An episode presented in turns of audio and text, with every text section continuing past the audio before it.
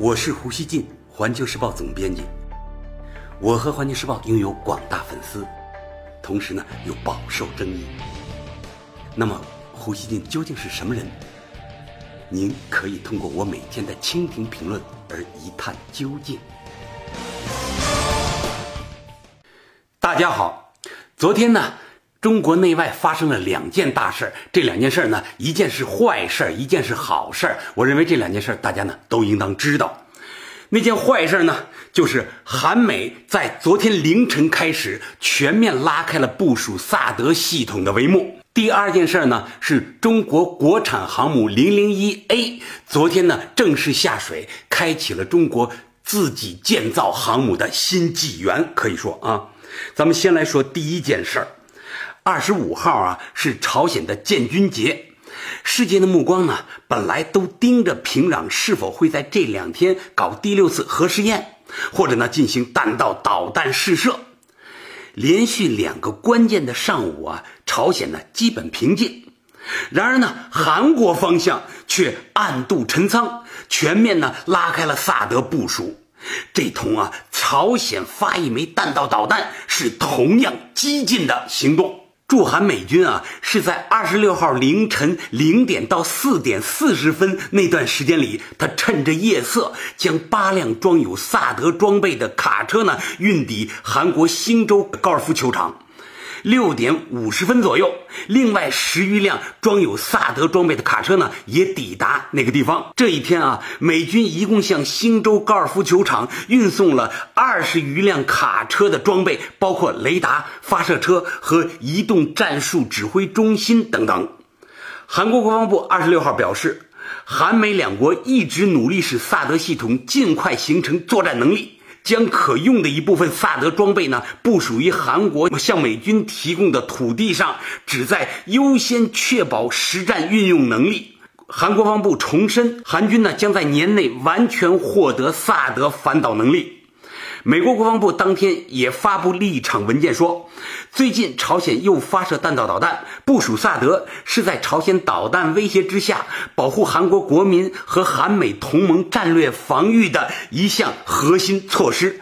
他们这都是在找借口啊！一套萨德反导系统呢，即一个萨德的炮台，主要由雷达、六台拦截弹发射车、拦截导弹、作战指挥站等四部分组成。据韩联社报道，从上月六号开始，美军呢将导弹发射车运至韩国乌山基地。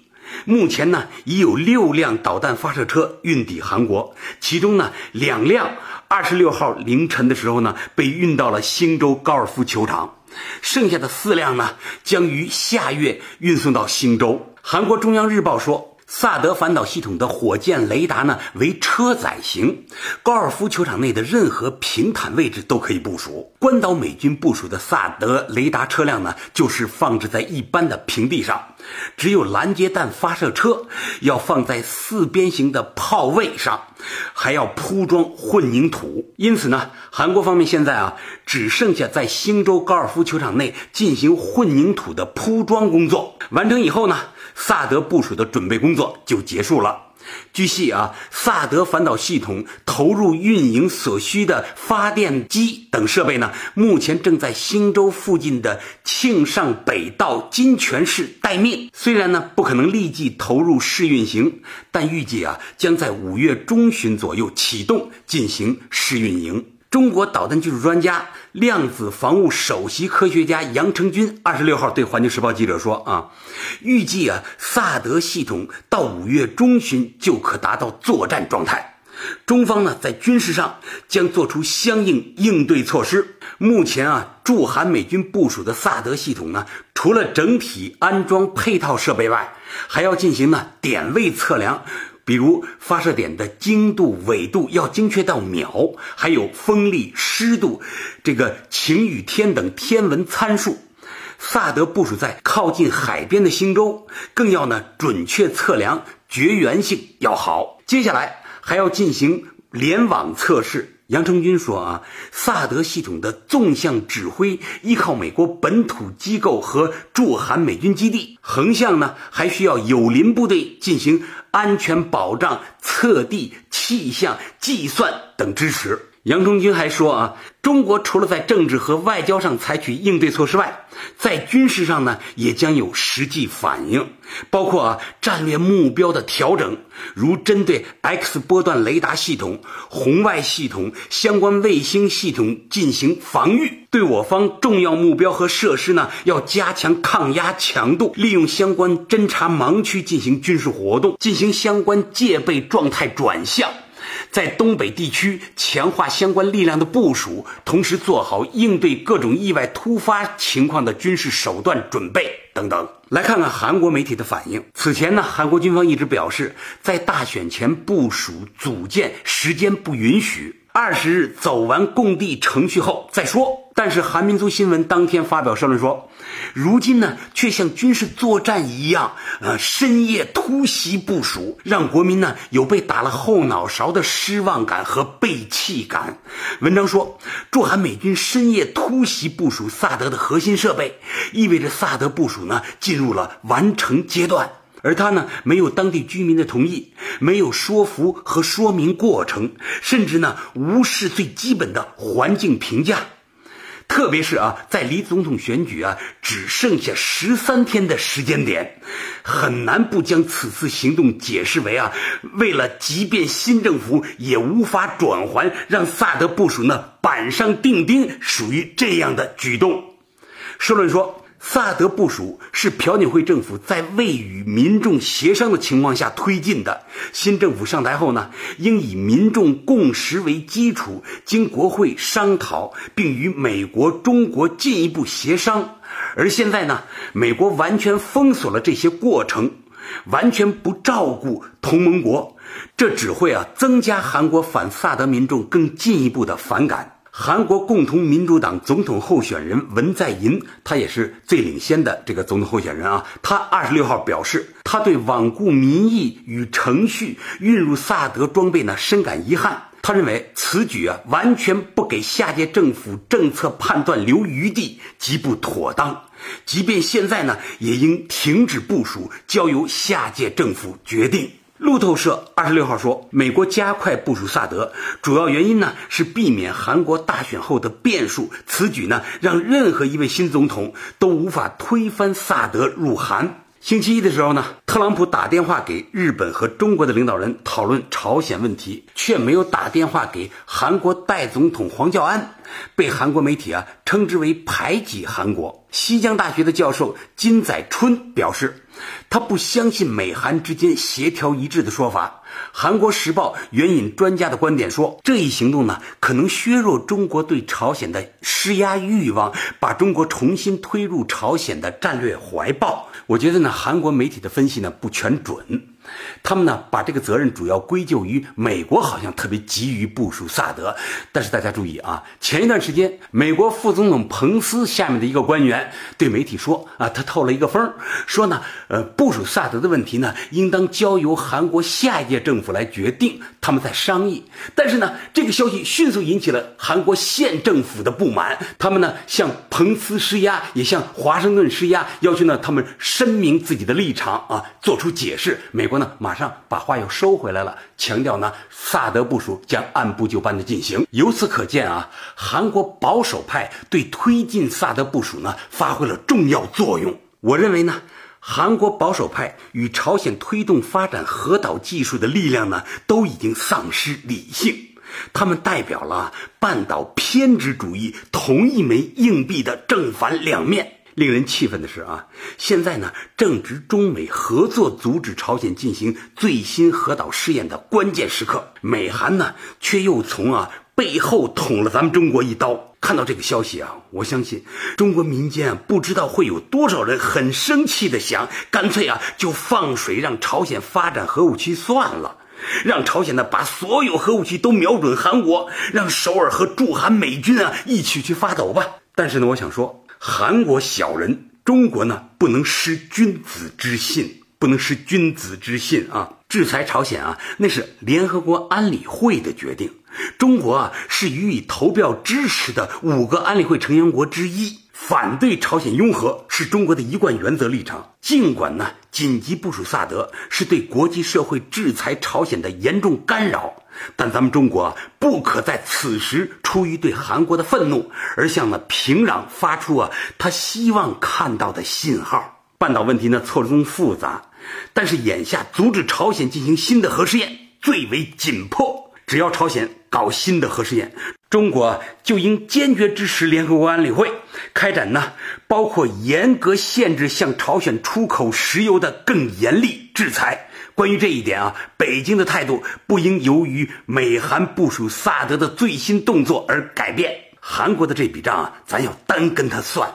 如今呢，在部署萨德的问题上，韩国保守派啊，他确实啊比美国人还积极。韩国保守派啊，已经不是为了防范朝鲜的导弹，而是呢，他们要把萨德当成韩国在战略上彻底投靠美国的新的投名状，作为他们嚣张向中国挥舞的拳头。我觉得。韩国必须为自己的狂妄付出代价，与朝鲜啊一起把半岛堆成火药桶的首尔，终将呢玩火自焚。中国呢缓和半岛紧张的努力被其以恶相报，我们呢绝不会对他进一步以善还之。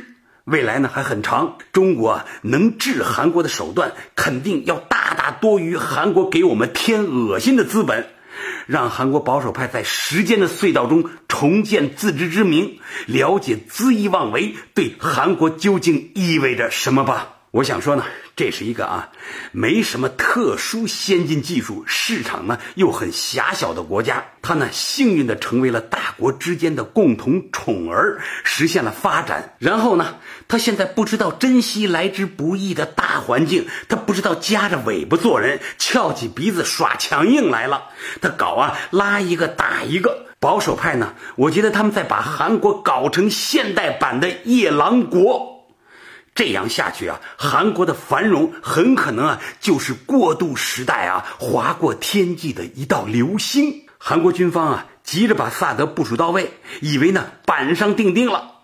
然而呢，我想说，没有什么是板上钉钉的事情。随着中国愈发强大和战略威慑力的提升，我们呢有能力或者把这个钉子拔出来，或者把韩国自己呢给它钉死在这个钉子上。东北地缘政治进程的主动权啊，起在你韩国手里？不要以为啊，你有了美国靠山，你像个美国附属国一样，就可以为所欲为了。前面呢，我批了韩国，但是呢，咱们也用不着跟他置气。中国呢，用行动来说话。昨天呢，还发生了一件大喜事儿，那就是中国第一艘。自行设计建造的国产航母在大连呢移出了船坞，迈出了自己的第一步，也就是下水仪式。尽管呢这艘国产航母从下水到入列仍需要几年的时间，但它呢仍然成为众多国际媒体网站当天刷屏的头条。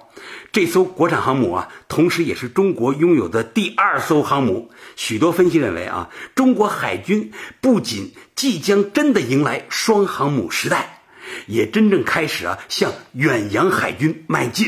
二十六号当天，国内媒体和网民呢群情激动，成双成对、扬眉吐气、大国骄傲等字眼频繁出现在媒体标题和网民的留言中。而许多国际媒体啊，则猜测中国将来到底准备建多少艘航母？这些航母呢，会部署到什么方向上？美国《纽约时报》说，中国第一艘国产航母周三首次驶入大海，这是中国努力在其海岸以外扩展其军事影响力的一个里程碑事件。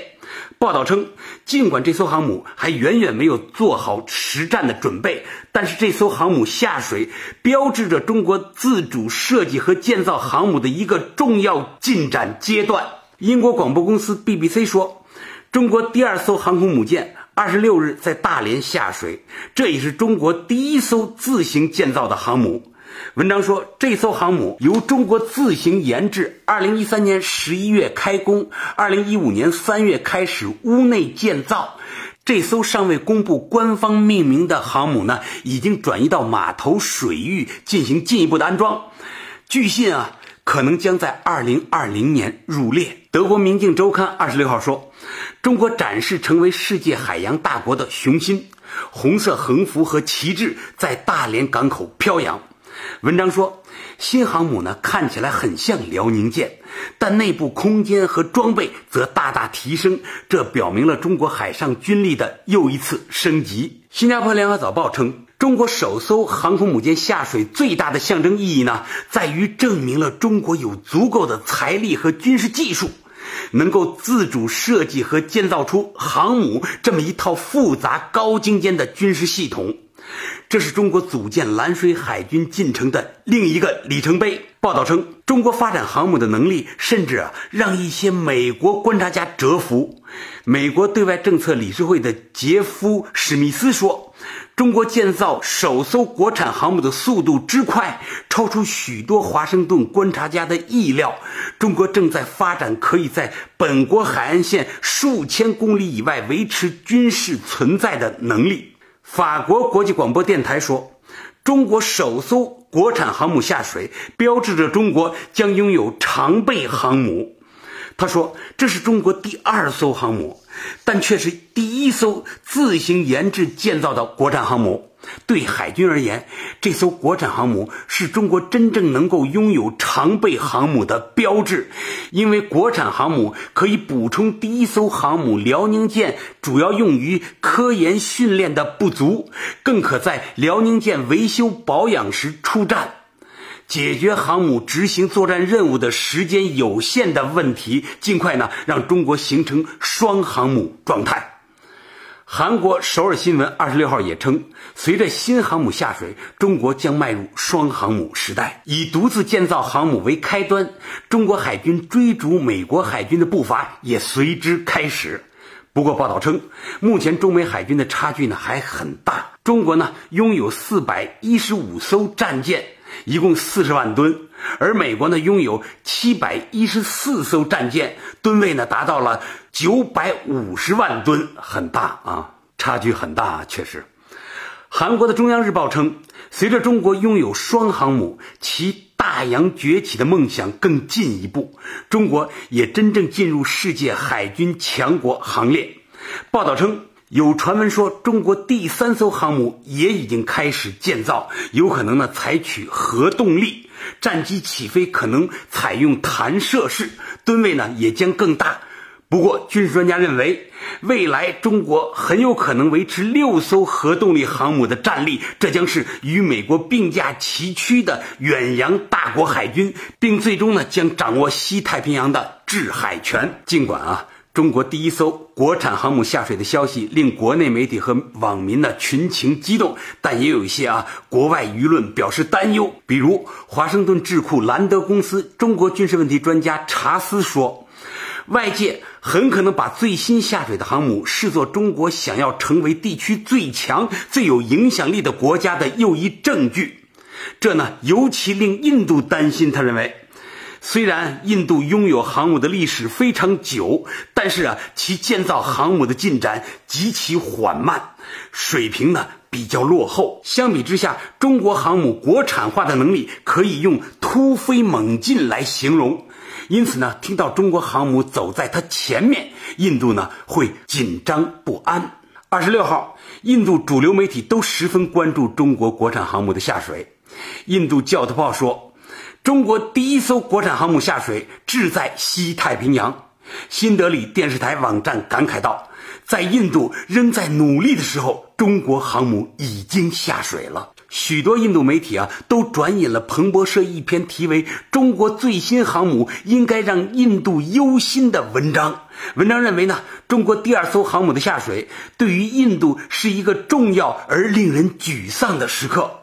在航母建造上，中国对印度呢取得了二比一的优势。印度航母维特拉号今年早些时候已经退役，现在印度只剩下一艘航母。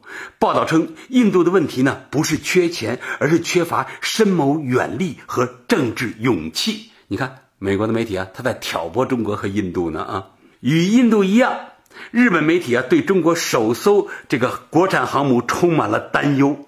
日本 NHK 电视台说啊，中国今后。将继续推进建造国产航母，未来至少建造四艘航母，扩展海军活动范围。包括日本在内的周边各国将对推进海洋扩张且增强军事实力的中国的担心声音呢扩大。日本经济新闻呢希望缓解人们的担忧。他的报道说，中国首艘国产航母现在呢还未构成对日美的严重威胁。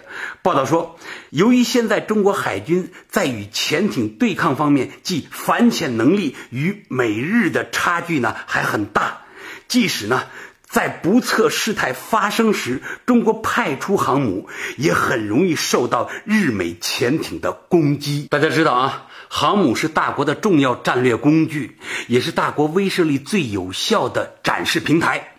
自冷战结束以来呢，航母在地缘政治冲突中扮演的角色十分突出，进一步增强了它的军事级战略价值。中国获得自主研制生产航母的能力呢，是我们最终成为。一流强国必不可少的一环。昨天的航母下水仪式呢，是我们迈出了这关键一步的记录，可喜可贺啊！应当说，尽管呢还需要不短的时间，但是啊，中国拥有多个航母战斗群呢，已经是可以期待的未来图景。不过呢，我想说，我们高兴自豪。同时啊，也要保持战略上的平常心。这种平常心呢，我认为应当包括两层含义。第一层含义是，中国在全面进步，军事建设呢，除了航母的成就外，还有多个其他亮点，比如核潜艇、先进战机、大型运输机、战略导弹等等，都不断获得呢新的突破。中国国防能力啊，在实现体系性的提升。这一轮国防进步啊，不是中国勒裤腰带搞出来的，而是呢中国整体经济和科技实力不断积累基础上的水到渠成。这一点呢非常重要啊！我想说啊，中国已经进入经济健康发展和国防建设呢良性互动、彼此促进的新时期。解放军呢越来越强大，具有了与国家发展同步的惯性。因此呢，方方面面的军事突破都是可以预期的。国产航母下水啊，只是中国崛起这部大书的其中一页。第二层平常心的含义是呢，我认为，很多人啊都在指出中国国产航母与世界上最先进的美国航母尚有很大差距，还有人说呢。日本啊，在二战之前就能造航母了，为中国建造航母所处的位置呢，勾勒出了一个极端的坐标啊！我觉得呢，即便呢有点扫兴啊，这些话听上去有点扫兴啊，但是呢，我们也应该听。中国崛起呢，或许啊已经走完了前半程。但是呢，没人敢说后半程啊会比前半程啊更容易，风险呢会离我们更远。当中国还很弱的时候啊，周边国家呢就是我们的参照；但当中国成长为世界大国的时候，某个领域是强还是弱，世界最高水平呢就注定啊要成为我们的唯一参照。我想说啊，除了打乒乓球世界第一，看来呢容易一些，其实也没那么容易啊。另外呢。总量世界第一呢，好像也不是特别难。其他要想什么跻身世界一流水平，中国人啊都需要竭尽全力。我觉得啊，零零一 A 它呢不像激动的军事发烧友所说的那么了不得，也不像呢有些美粉或者吸粉啊他们描述的那么无足轻重啊。这是网络用语啊，美粉和吸粉啊。我觉得呢。它是中国军力建设和整个国家实力建设新的里程碑，中华民族伟大复兴之路需要无数这样的里程碑，用它们呢来铺就台阶、铺就桥梁。大国都必须是实力全面的，不能啊有一个关键的短处。要说现在啊，中国被外界拿住的短呢，还是比较多的。从国家主权和统一的最后一公里，以及一些隐忧，到至今啊多个领域核心技术的缺失，还有呢内部治理容易被外部势力渗透的薄弱处等等，中国啊不能没有航母，但有了航母，其他短板如果补不上，我们仍将是啊容易遭到外部袭击、有这种风险的国家。最后，我想说啊，国产航母代表了一种精神。咱们大家想想看，上世纪八十年代啊，咱们筹划中国航母战斗群的时候，那个目标显得多么遥远。然而呢，中国一步一个脚印走过来了。从举步维艰到今天呢，步履稳健，中国的几乎每一个领域啊，都书写了或正在书写这样的故事。我想说啊，就这么走下去，中国前途光明。中国人啊，也必将分享国家愈发强大给人生大环境带来的革命性变化。感谢收听今天的胡言不乱语，咱们下期见。